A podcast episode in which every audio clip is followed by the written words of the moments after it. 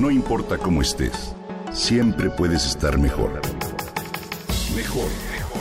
Con Vargas.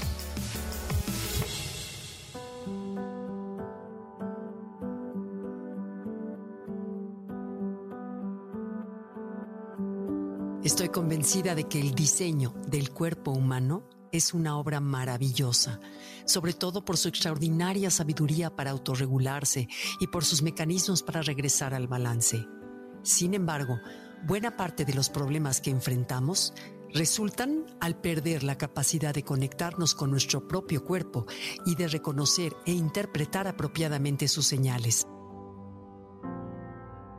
Cuando nacemos, esa capacidad se encuentra intacta, pero conforme crecemos, adquirimos condicionamientos sociales que determinan nuestro comportamiento en todos los aspectos de la vida, incluida la relación con la comida. Bajo esas circunstancias, Evelyn Tribble y Elise Resch, dos nutriólogas estadounidenses, introdujeron en 1995 el concepto de la alimentación intuitiva en contraste con la cultura de las dietas. Se trata de reaprender un nuevo estilo de vida que busca regresar el foco a los mensajes que el cuerpo nos proporciona y sanar el vínculo entre la comida, el cuerpo y la mente.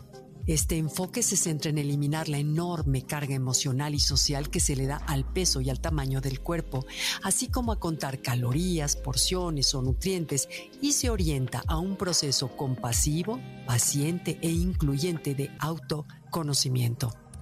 Asimismo, se aleja del arquetipo del peso ideal de acuerdo con el índice de masa corporal, que no toma en cuenta factores tan importantes como la genética, los hábitos y las condiciones socioeconómicas y ambientales de la persona.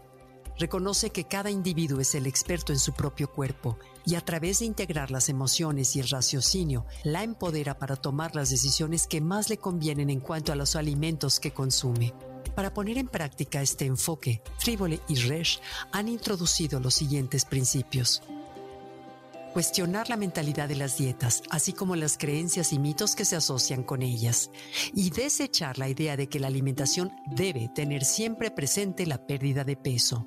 Atender y honrar al hambre como una señal natural para reponer nuestra energía, entenderla como la voz del cuerpo que nos conecta con la vida reconciliarse con la comida, dejar de verla como el enemigo o como un medio para castigarnos, identificar todos los patrones mentales que nos dicen lo que debemos y no debemos comer y acallar ese ruido mental que tanto nos desgasta.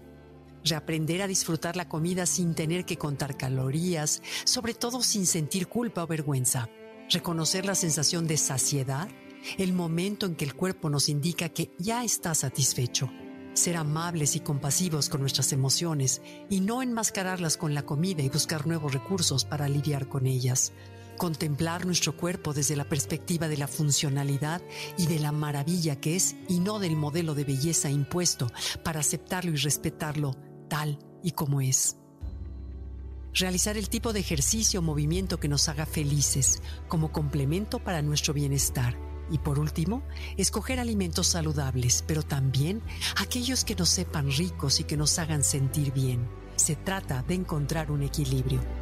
Para algunos esta forma de alimentarse puede resultar un disparate, pero para otros implica un vínculo mucho más natural y consciente con nosotros mismos, una manera más flexible y humana de abordar este componente esencial de nuestra vida. ¿Tú qué opinas?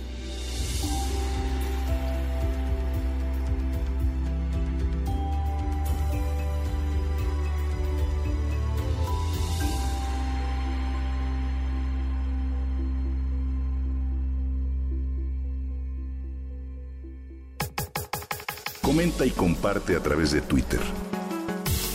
No importa cómo estés, siempre puedes estar mejor. Mejor, mejor, mejor. Con Gaby Vargas.